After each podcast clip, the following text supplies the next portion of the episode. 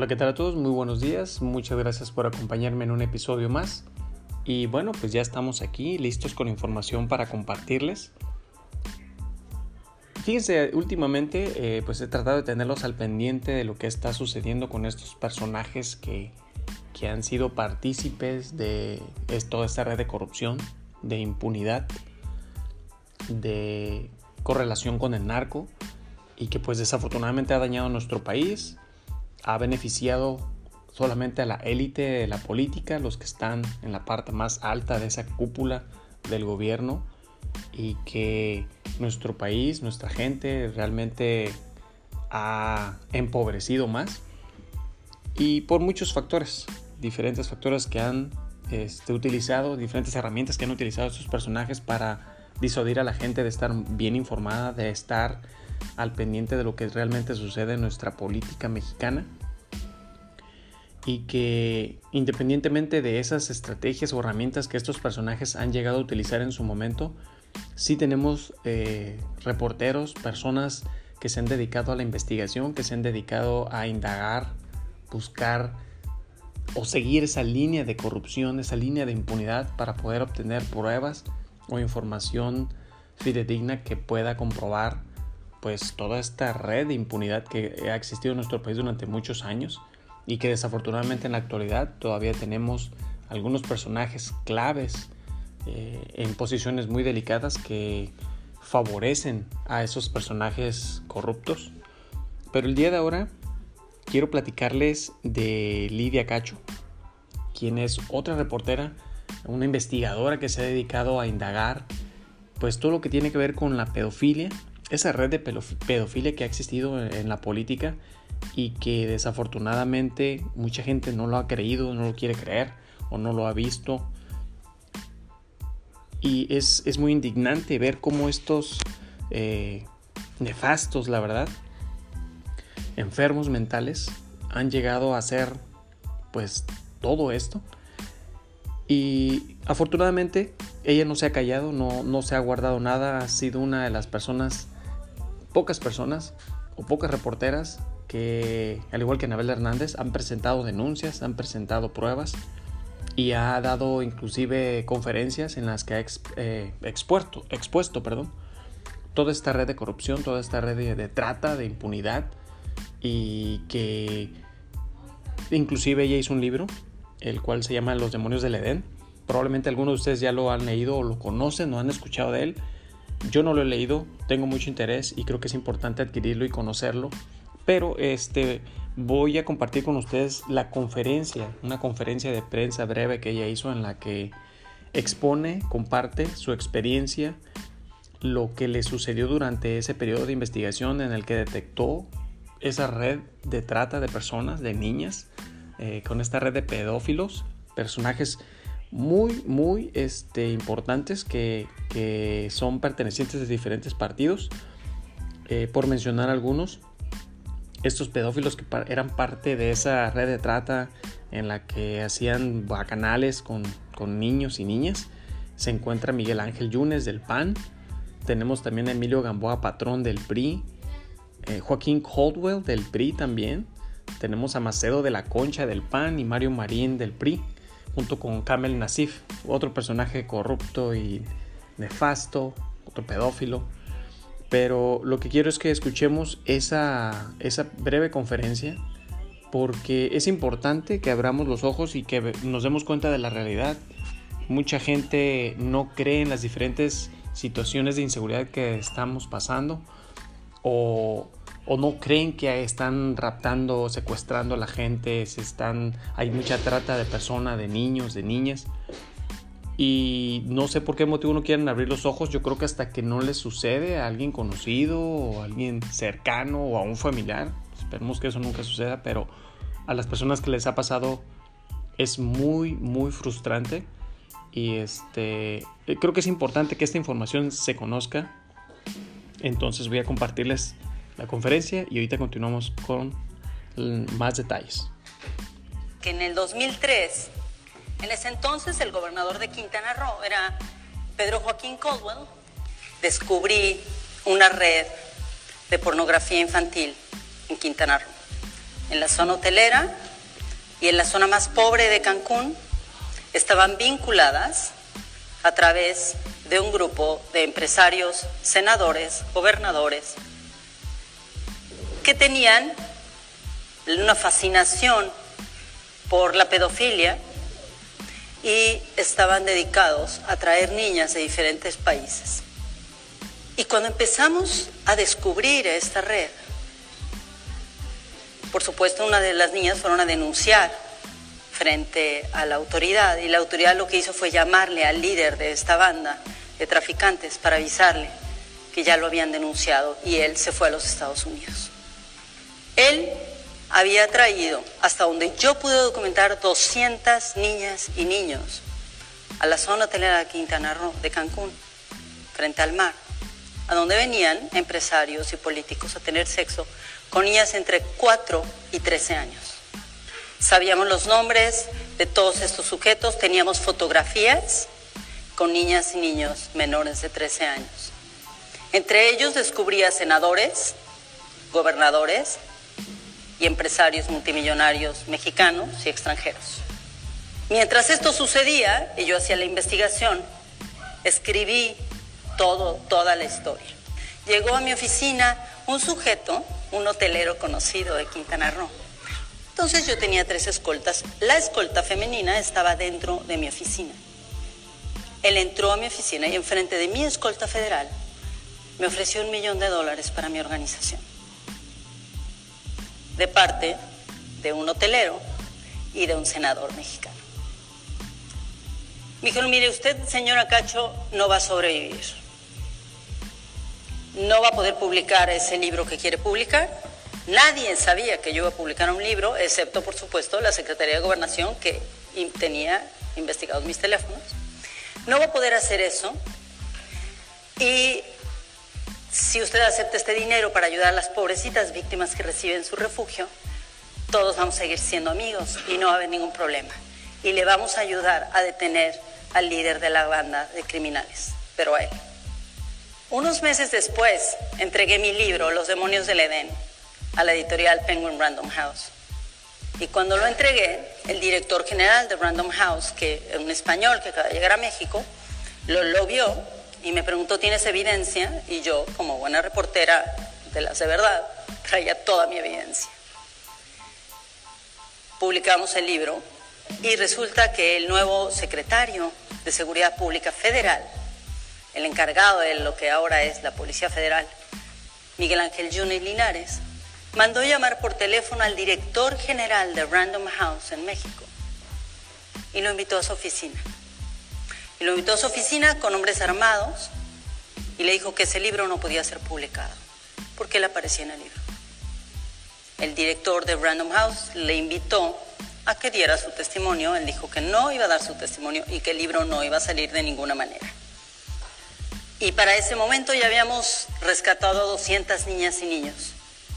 De pronto recibí una llamada telefónica de un joven que hacía radio en Playa del Carmen. Y me dijo, Lidia, me acaban de avisar que hay un grupo de italianos que está explotando a niñas y niños aquí. Me da mucho miedo hacer algo, ¿puedes venir? Y fui. Y encontré a una niña de 5 años que tenía un billete canadiense con un mensaje de amor que le había puesto el hombre que había pagado para poder tenerla y abusar de ella. Entonces seguí la pista del sujeto y el sujeto había llegado por, por barco. Al mismo tiempo, las leyes norteamericanas habían avanzado ya en temas de trata de personas. Y ya los agentes de ICE estaban deteniendo a sujetos norteamericanos que iban a Tailandia y Camboya. Y entonces empecé a investigar y descubrí que estos americanos que venían buscando a niñas y niños, que iban a buscar a niñas y niños para efectos de explotación sexual comercial, a Camboya, Tailandia y otros países del sureste asiático, empezaron a viajar, a México. Y empezaron a viajar a México porque no había leyes, por la impunidad, porque era más barato, porque era más fácil y porque podían salirse con la suya. Mientras estaba haciendo esta investigación, llegó la policía aquí a Cancún, afuera de mis oficinas, vestidos civiles, 10 sujetos armados, pusieron un arma, mi escolta estaba parada donde está la cámara y mi escolta se quedó inmóvil. estos policías vestidos de civiles me secuestraron y durante casi 24 horas me torturaron. Me dijeron que me iban a matar. Me dijeron quién los había mandado, el gobernador de Puebla. Me dijeron por qué razones, por haber publicado Los Demonios del Edén y porque me había metido en la vida privada de todos estos senadores, gobernadores y empresarios. Afortunadamente yo había hecho toda una estrategia de seguridad antes de que sucediera cualquier cosa en caso de que me secuestraran, de que pasara algo, de que me mataran, de que me atacaran o atacaran a alguien de mi familia y los medios se enteraron a tiempo. Entonces la policía que me secuestró se vio obligada a llevarme viva a Puebla en lugar de matarme en el camino como me habían prometido si yo no firmaba ahí mismo un documento diciendo que el contenido de mi investigación era absolutamente falso. Llegué viva, me metieron a la cárcel, salí de la cárcel y pasé un año firmando todos los días en la cárcel de Cancún por haber cometido el delito de difamar a un grupo de criminales que se dedicaban a la trata y explotación sexual comercial de niñas y niños. Pero no solo eso. En el libro Los demonios del Edén en realidad consigné el lavado de dinero y cómo se vinculaban entre ellos como una red unos gobernadores no eran pedófilos, pero si le daban el dinero al líder que estaba en Las Vegas y que él era el que hacía el lavado de dinero a través de diferentes bancos. Otros sí eran pedófilos y estaban grabados por Jan Sukarkuri, el líder de la banda, y él los estaba extorsionando. Entonces era una, una red de extorsión, de lavado de dinero, de pornografía infantil, de trata de personas, de tráfico ilegal, cumplía con todos los paradigmas y todo lo consigné en mi libro. Esto se vincula directamente con las desapariciones forzadas. México tiene en este momento, según las autoridades, 30.000 personas desaparecidas y según la investigación que estoy a punto de publicar, tenemos 90.000. Si logramos identificar los rostros de las personas desaparecidas, podemos identificar quiénes se las llevaron. Y si logramos identificar quiénes se las llevaron, podemos hacer cumplir también la ley. Pues bueno, como pudimos escuchar, es increíble toda esta red de corrupción, toda esta red de impunidad, de extorsión que existía en el mismo, en el mismo, en ese mismo, en esa misma complejidad de la trata de personas, de niñas, niños. Eh, hasta cierto punto creo que es muy frustrante, es de mucho coraje, de mucha rabia, mucha cólera. encontrarnos todavía con toda esta red de trata que sigue sucediendo, sigue pasando en nuestro país, que muchos aún no han, no han querido abrir los ojos y ver la realidad. Pero creo que es importante que si nosotros quienes nos dedicamos tal vez a, través de un podcast, a través de dar noticias y dar a conocer detalles de lo que sucede en nuestro país y nuestra política, podamos aportar un grano de arena para que la gente realmente abra los ojos, eh, pues este es parte de lo que me corresponde a mí hacer. Y es indignante que, que durante tantos años haya habido esa red de impunidad. Ah, siento que en esta nueva administración por parte del presidente veo una convicción, eh, veo valores que realmente externa cada vez que se le pregunta algo y que siempre está reiterando su, su completa entrega, su compromiso del 100% con la gente. Entonces, creo que eso puede marcar una diferencia y creo que es importante que, que todo eso hay que hacerlo resaltar, hay que darlo a conocer y aplaudírselo porque ya, lo bien, ya bien lo dijo este José María y Morelos, eh, José María Morelos de Pavón, que los servidores públicos deben ser siervos de la nación. Y un siervo de la nación es quien le sirve a la gente. La gente es quien los coloca en donde están y la gente es quien decide si están ahí o no están. Entonces sí es importante que se haga valer ese trabajo que deben de hacer, que hagamos eh, constatar que están realmente cumpliendo y que exijamos cuentas y que exijamos eh, pues al gobierno y a las alcaldías y a los presidentes y a todos, a estos servidores que forman parte de nuestra nación, de, nuestros, de nuestras diferentes entidades, pues que cumplan lo que prometen, que hagan realmente esos cambios y que sea beneficio del pueblo.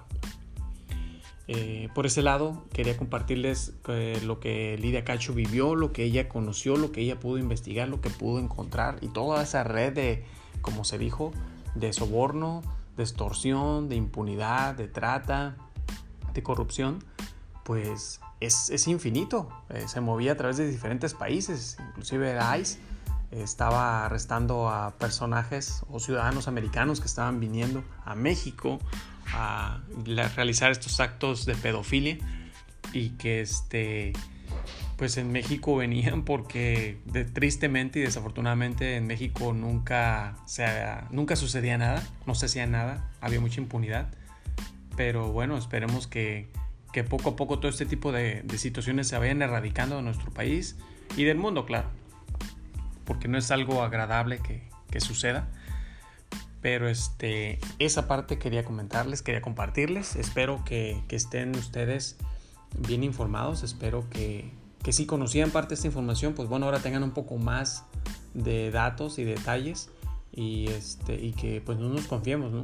Tenemos que ser individuos y una población responsable y, este, y dar a conocer. Si, si conoces algún caso de ese tipo, si ves algún acto ilícito o de alguna índole de, de ese rango, pues de manera anónima denunciarlo, no podemos quedarnos callados, hay que denunciar y, este, y confiar que, que, van a venir cambios y que se van a hacer las cosas correctas, de manera correcta, para que ese tipo de situaciones se detengan y de manera paulatina y en un futuro pues se erradiquen, no, no, no se puede acabar de la noche a la mañana, es imposible pero se tiene que empezar de alguna manera y pues bueno, si el gobierno va a hacer su parte, entonces considero que podamos, podamos y podemos hacer nuestra parte. Y pues ya antes de despedirme, quiero comentarles que bueno, el día de ahora en la mañanera el presidente este, externaron junto con Marcelo Ebrard y algunas otras personalidades que estaban ahí con él acerca de la pues vacuna para este virus, esta pandemia que estamos viviendo y que al parecer puede estar muy disponible pronto en México.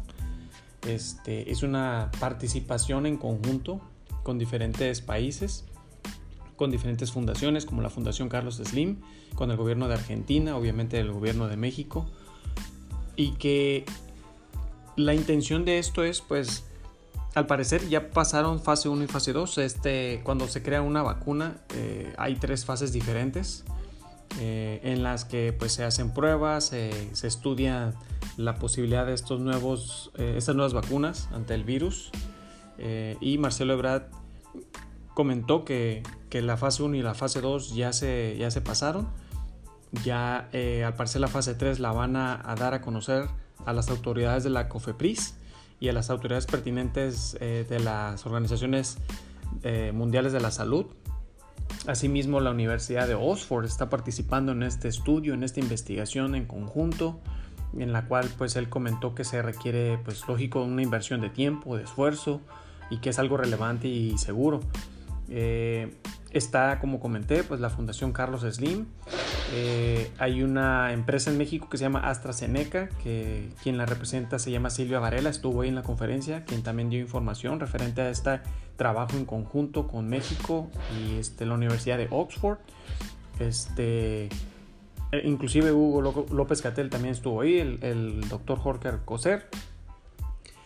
Y que, pues bueno, en, estas, en esta investigación para, para poder obtener la vacuna y, lograrla una vez pasada la fase 3. Claro, la fase 3 se, cuando se logre se tiene que llevar ante las autoridades, como dije, de la COFEPRIS y la Organización Mundial de la Salud, porque tienen que pasar una rigurosa inspección en la que para que una vacuna sea aceptada y, y sea autorizada para que pueda ser llevada a todas las personas a nivel nacional, internacional o global, eh, pues es importante que, estas organizaciones que conforman en todo lo que tiene que ver la salud, pues participen, estén informadas, se analicen y se, y se revisen más bien las pruebas que se han hecho, eh, que no haya efectos secundarios y todo eso, eh, secundarios.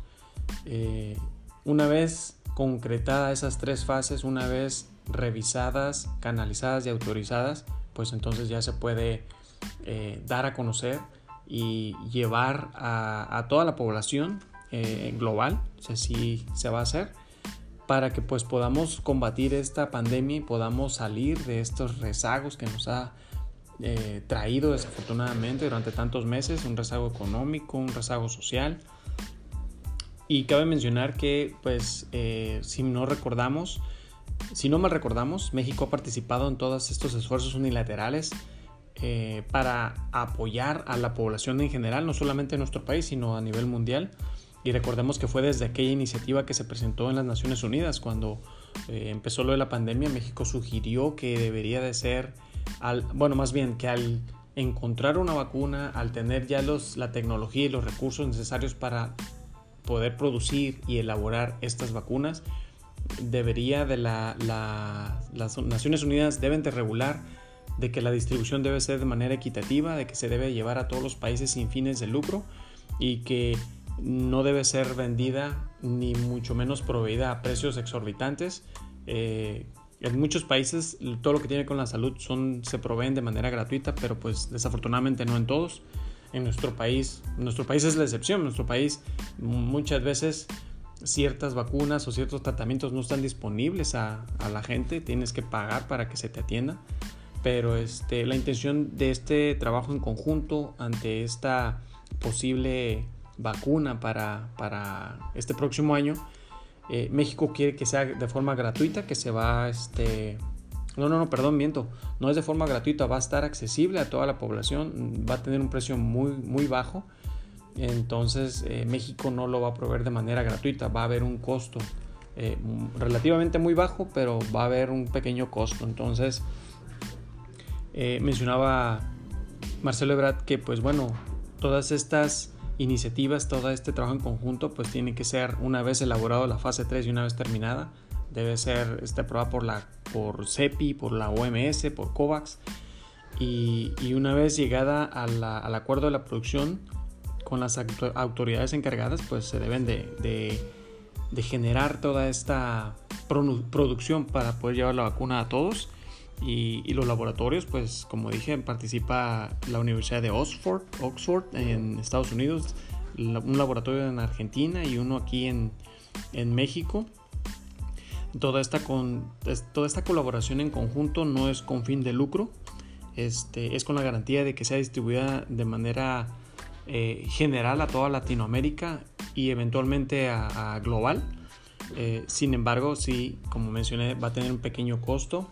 Desafortunadamente en nuestro país el gobierno pues todavía no saca una ley en la que se provean todas, todas las, las, vacunas o los tratamientos a, las diferentes enfermedades que realmente podemos padecer o enfrentar de manera gratuita porque no se han ajustado las leyes para que beneficien a la población. Hay países que sí los tienen, eh, y eso se da debido a que pagas tus impuestos y cumples con diferentes normas que, el gobierno constituye en su, eh, tiene en su constitución.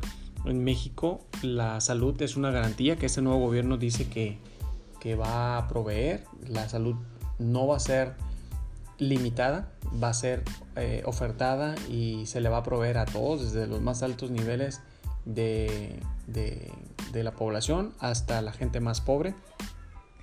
Y el, gobierno de hecho se ha enfocado ¿no? a ayudar más a los pobres, que son quienes han padecido esta escasez de apoyo y que este, es una de sus preocupaciones. Entonces, qué bueno que lo esté haciendo así, pero sí es importante que el gobierno debería de eh, pues crear una reforma en la que la salud sea proveída para todos los mexicanos de cualquier nivel o estatus social eh, y que pues nuestros impuestos paguen cualquier tipo de tratamiento, cualquier tipo de atención médica que tú necesites, eh, el gobierno debería de proveerla, eh, debería de facilitarla. Creo que pagamos nuestros impuestos, sin embargo, como menciono, no hay una reforma en la constitución como tal que provea y facilite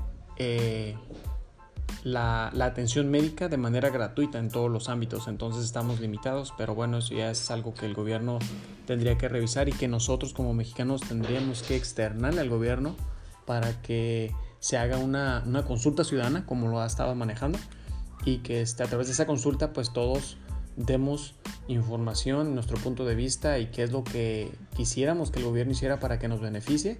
Y si a través de del pago de nuestros impuestos eso puede llevarse a cabo y lograrse, pues bueno, creo que sería un gran paso, pero pues es, es este, creo que es un, es un sueño muy personal, es un sueño muy, muy propio y ojalá y la gente en su momento pues dé a conocer o, o diera a conocer este punto de vista este, inclusive, eh, ustedes coméntenlos con sus amigos, familiares, parientes.